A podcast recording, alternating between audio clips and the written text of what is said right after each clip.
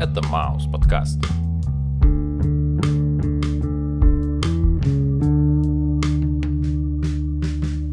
Привет, чувак. Йоу. Как твои дела?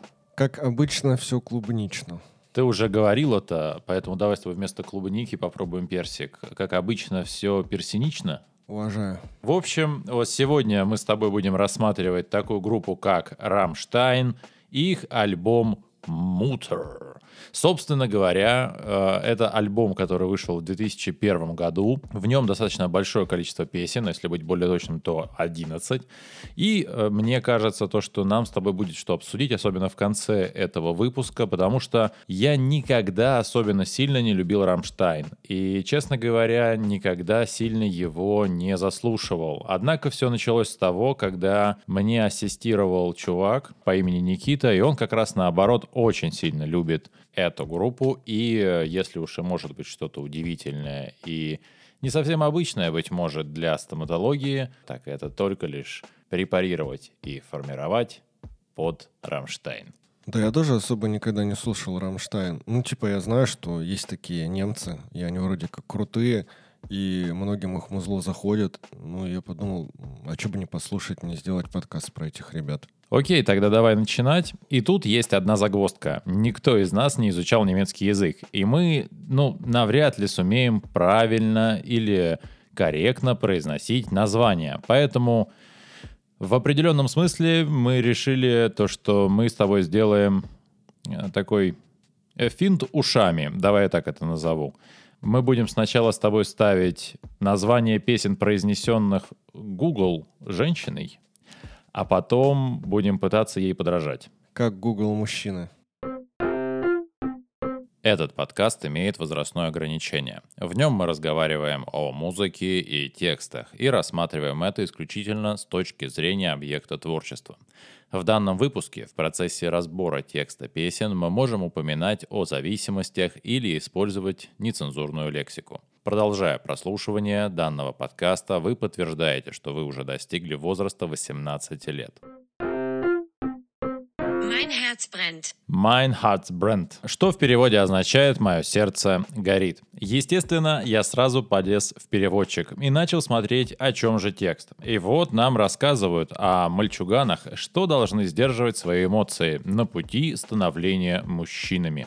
По сути, это словно некая инструкция – бояться только когда ты наедине с собой – или если плачешь, должен оставить слезы в подушке, чтобы их не было видно. А голос — это как бы нереализованное чувство, что начинает говорить с хозяином головы. А, ну и, видимо, трек называется «Мое сердце горит», именно потому, что оно сгорает от пережитых внутри себя проблем. Отсюда, в общем-то, и ранний инфаркт миокарда. Может быть. Ну, короче, не знаю, кто что-то под кого закосил, Рамштайн под КиШа или КиШ под Рамштайна, но э, единственное, о чем я думал, когда слушал этот трек, это какие-то сказки. Ну, знаешь, у КиШа все про какие-то сказки, мифологию, тут то же самое. Э, в общем, главный герой — это какая-то э, жуткая сущность, которая заведует всеми феями и всякими ночными уродами, которые э, по ночам пробираются в детские комнаты, э, воруют их слезы, эмоции и э, приносят обратно вот этому вот э, главному уроду.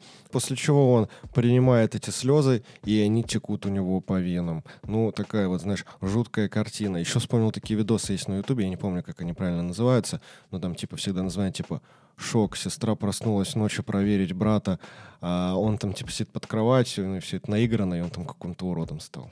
Ну, таким ужастиком. Вообще определенные параллели с Кишом я тоже увидел, и их, честно говоря, достаточно много, что не может не радовать. Я наоборот, честно говоря, как-то даже поплохело от этого. Что все мы знаем, какой я фанат Киша. Links 2, 3, 4. Links 2 Dry Fear. Собственно, название второго трека. И здесь, э, знаешь, такой извечный вопрос э, по типу, могут ли сердца быть истерзанными, э, там, убитыми и угнетенными, либо же наоборот, сердце должно быть чистым, открытым для любви и, в общем-то, дарить эту любовь всем остальным. Ну, вот, знаешь, две стороны одной медали. Опять все об одном. Но вообще есть там такой интересный момент про то, что э, главный герой утверждает, что все ему пытаются доказать, что сердце должно биться справа. Ну, я, короче, погуглил эту тему. э, И слушай, песня была написана в ответ э, недоброжелателям Рамштайн, и они приравнивали Рамштайн к ультраправым движениям. Ну, собственно, это и вдохновило коллектив написать данный трек. Вообще этот трек очень похож на историю из первого трека, то есть нужно соответствовать чьим-то ожиданиям. И тут, по всей видимости, про то, что сердце находится слева, то есть герой и нормальный, в смысле анатомии, и он такой же, как все, и одновременно, как ты правильно заметил, левосторонних политических взглядов. Особенно это понятно из-за того, что в припеве, как и в названии песни, есть отсылки к некому маршу, ну, будто бы военных. Если же подумать, на тему куплетов, то они вообще состоят из вопросов. И тут непонятно, кому они адресованы. То ли слушателям, то ли себе, то ли возможностям сердца как художественному образу. Sonne, Зонне. Как э, мы вроде как услышали. В переводе это обозначает «солнце». Мне понравилась эта история. Короче, понятно, что песня про солнце, которая появится, и герой несет в руках его энергию и будет обжигать лица, прикасаясь к поверхности кожи. А, Тут у меня возникло несколько вопросов. Первый. Откуда здесь счет до 10? И ответ был прост. В боксе после падения спортсмена на ринг или вылета за пределы ринга считают до 8. Однако нокаут засчитывается, если досчитали до 10 и противник не поднялся. Второй вопрос. Вообще, при чем здесь бокс? Дело в том, что эта песня была написана для братьев Кличко, когда они строили свою спортивную карьеру. Точнее сказать, для их выхода на ринг. Поэтому текст, где сила солнца в руке, это, скорее всего, про силу физическую. Насколько я знаю, там вообще э, именно для Виталия Кличко, а он парень, как мы знаем, избирательный. И, в общем, э, почитав э, текст данной песни, он ему не понравился, потому что, э, ну, знаешь, здесь солнце, оно как будто бы такое не супер доброе божество, оно может уничтожать, но также оно может созидать. Ну, он, наверное, до этого не дошел, вот, и в итоге предпочел песню Тины Тернер. Уже не помню какую. Ну и я думаю, под Рамштайн было бы выходить намного эпичнее, чем под Тину Тернер. Вот так. ich will, Ихвиль. Или Ихвил. А, В общем, песня про то, э, как автор трека пытается донести, как сильно он хочет быть оцененным, понятым и э, всеобще принятым. Собственно, наверное, это один из тех треков, когда автор рассказывает про свой тернистый нелегкий путь к Олимпу славы. Ну и для меня это ничем не примечательный трек, так что э, не входит в топ-5 моих любимых. У меня вообще совершенно другое впечатление. Во-первых, этот трек переводится как «я хочу», и тут про человека, который хочет контролировать людей, тут про человека, который хочет, чтобы ему доверяли люди и ощущать вот этот восторженный взгляд толпы. Также этот субъект желает фантазии, энергию и внимание видеть руки, после чего утонуть в овациях. Ну, для меня это звучит достаточно провокативно, и в целом похоже, что в этой песне нам как бы дают возможность попасть в нездоровую голову политического э, лидера. Ну, который, ну, тиран, диктатор какой-то, да, который жаждет восторженной толпы перед ним во время выступления. Например, такого как Гитлер.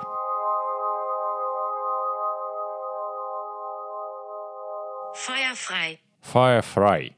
Открыть огонь. В общем-то, продолжается педалирование очевидной темы. Ясно, что это мощный боевик и одна из самых популярных песен с альбома. И она исполнена в очень, ну, скажем, милитаристской манере, то есть прямолинейно и без всяких разночтений. Куплеты про благословление болью, огонь и искры, и обожженного ребенка, и его спасение, и так далее. А припев, переводящийся как «бах-бах» и «открыть огонь», по-моему, уже все сказал за себя. Ну, такая концертный трек, чтобы все могли попрыгать. Ну, либо же про казнь огнем. Знаешь, когда э, грешник должен искупить э, свои грехи, именно как раз-таки пройдя через сожжение. И, как мы знаем, э, исторически так сложилось, что всех неверных всегда казнили огнем. Ну и, возможно, этот трек, э, э, знаешь, чтобы мы не забывали такие моменты. А вообще трек зажигательный, я бы сказал.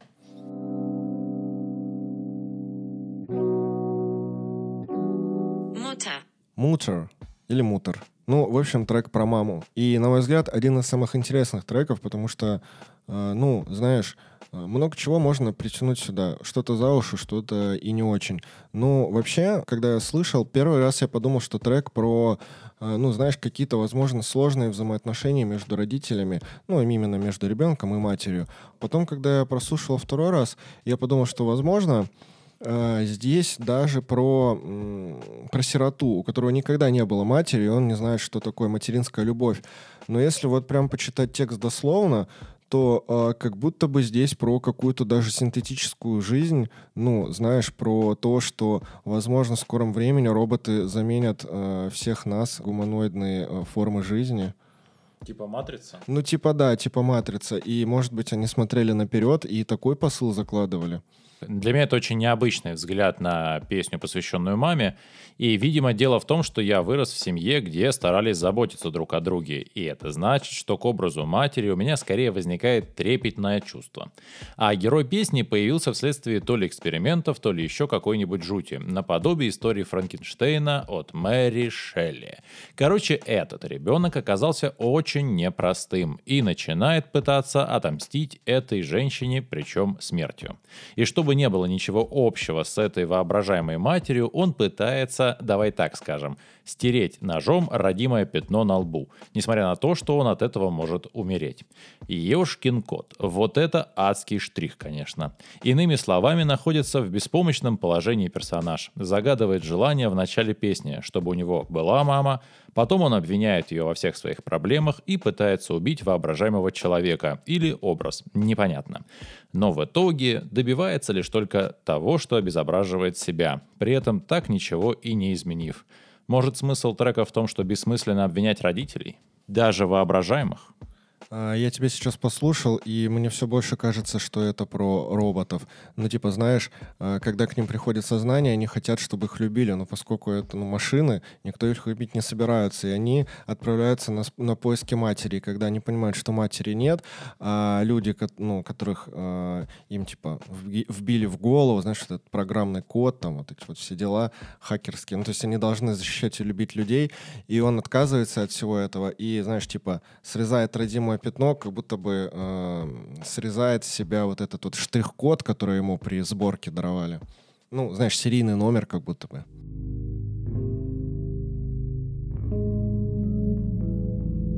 Spieluhr. Шпильва. Наверное, так. Я надеюсь, то, что я правильно это произнес. Это переводится как музыкальная шкатулка. Но это прям сказочка про ребенка, что притворился мертвым. И его хоронят, вложив в руку музыкальную шкатулку. И в день помилования погребенный ребенок заводит ту самую музыкальную шкатулку.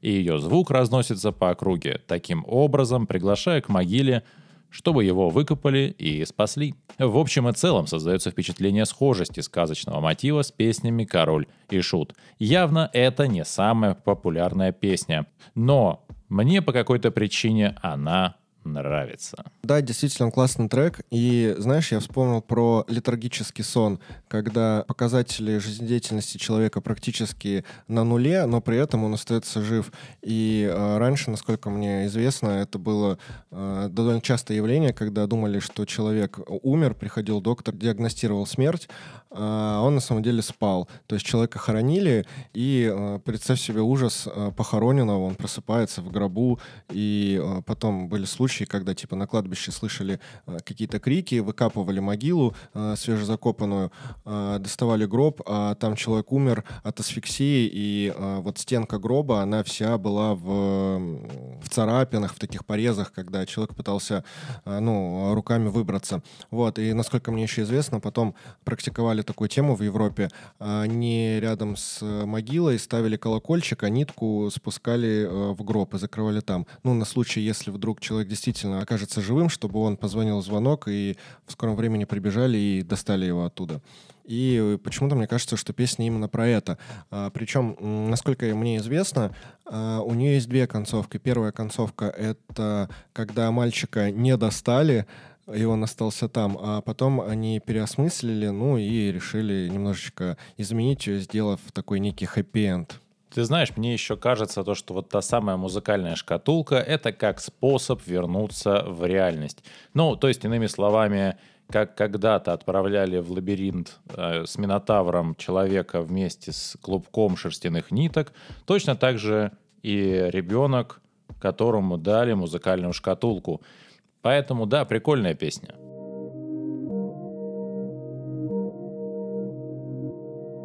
Twitter, Цвита.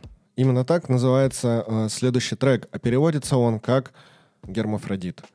Э, в общем, как понятно из названия, речь пойдет о человека с э, двумя ну, наборами половых органов. Э, И, в общем-то, э, здесь э, как бы парни, Рамштайн, пытаются показать, что, ну, знаешь, как будто бы выстебывают эту тему так легонечко. Они ставят себя на сторону вот как раз-таки гермафродита и э, про то, как ему приходится жить. То есть трек про его некий быт, когда он просыпается, если ему хочется любви, он сам может себя полюбить. Э, если он подходит к зеркалу, начинает себя целовать, в то время как девушки пытаются найти себе парня. У него уже есть парень, и лучше он не найдет, потому что это он сам. И еще есть же выражение типа «go fuck yourself».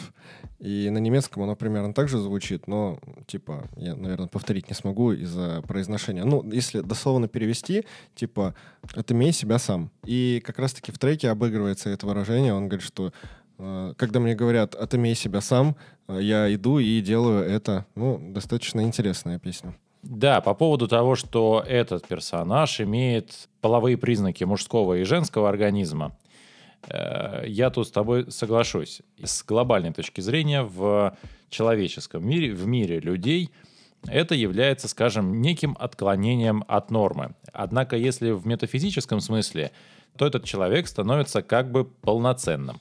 Он признает в себе как мужское, так и женское начало. И если в первом треке нам говорят о том, что мужчине нужно подавлять свои чувства, то есть женское начало как бы должно быть очень сильно забито в угол, то в этом треке нам скорее говорят наоборот, мужское и женское может быть на равном. И это значит лишь только одно. Гермафродит счастливее, чем первый персонаж, просто по причине того, что он может реализовывать абсолютно все свои эмоции.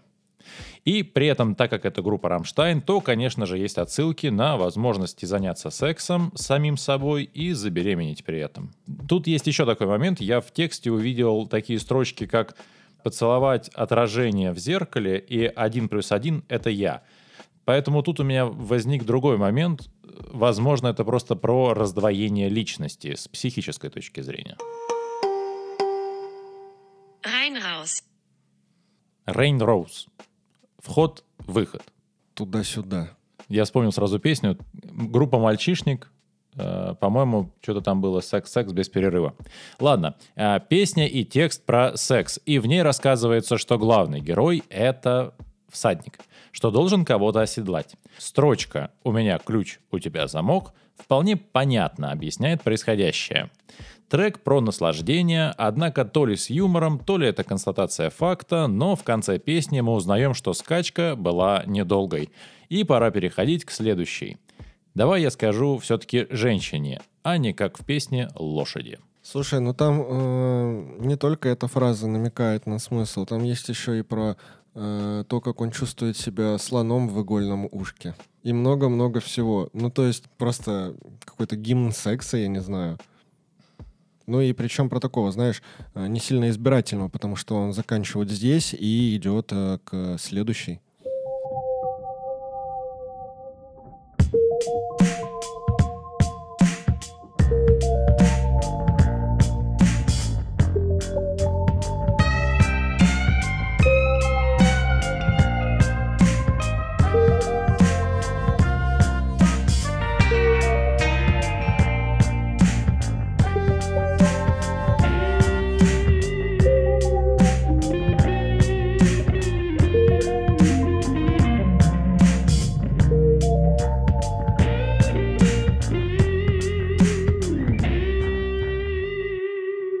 Adios, Следующий трек называется «Адьос». И, наверное, это самое легко произносимое для меня название.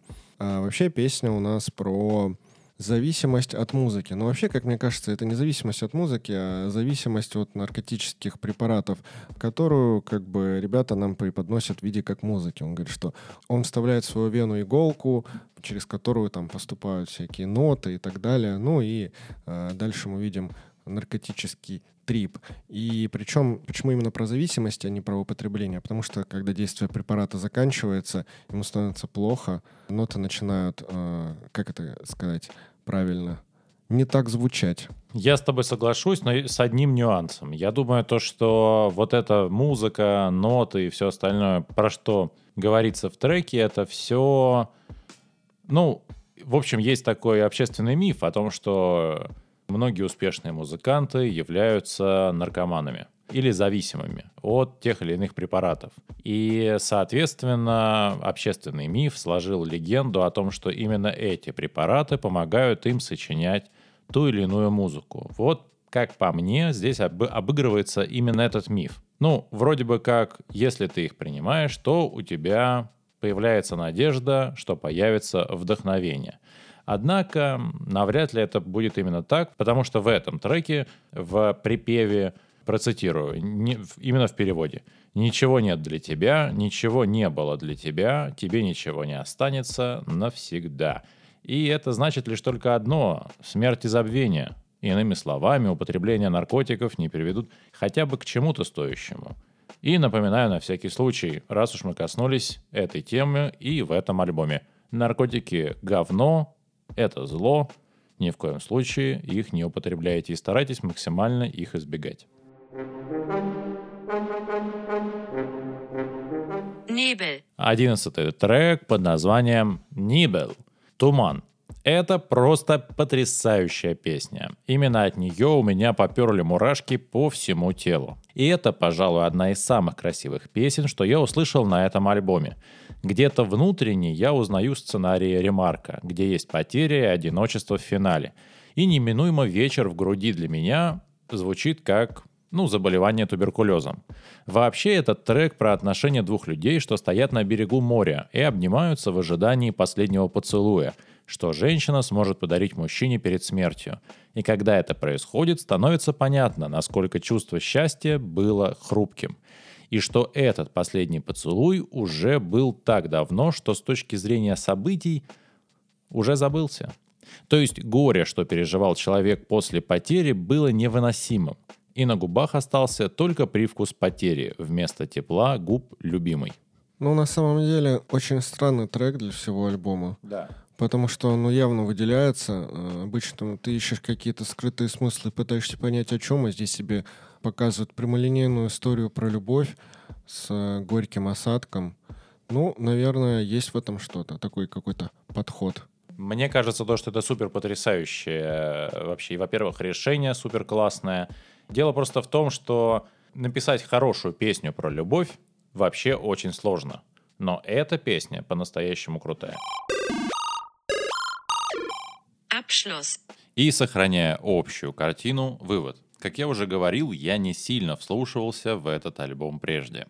Возможно, это было связано с тем, что мое первое столкновение с творчеством этой группы произошло в период, когда я учился в школе.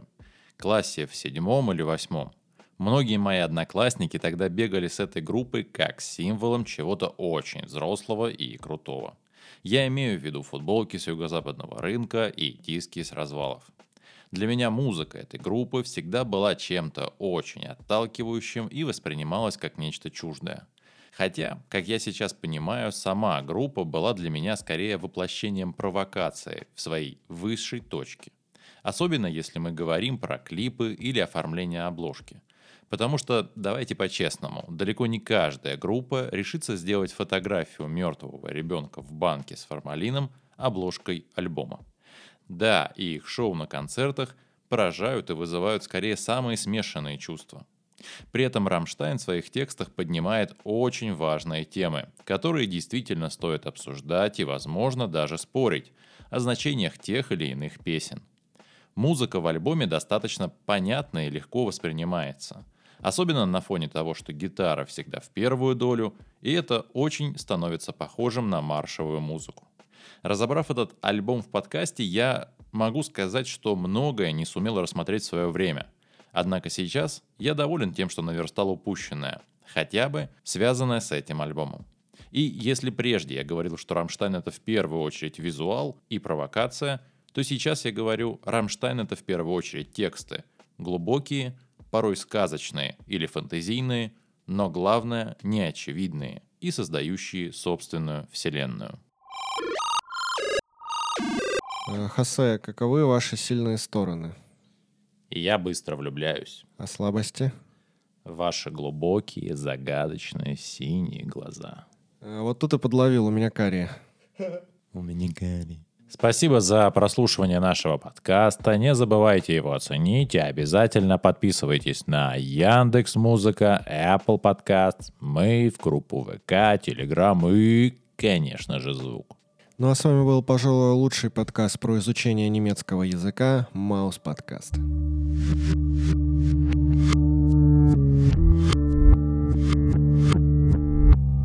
Саклапсуамбата, как хочешь.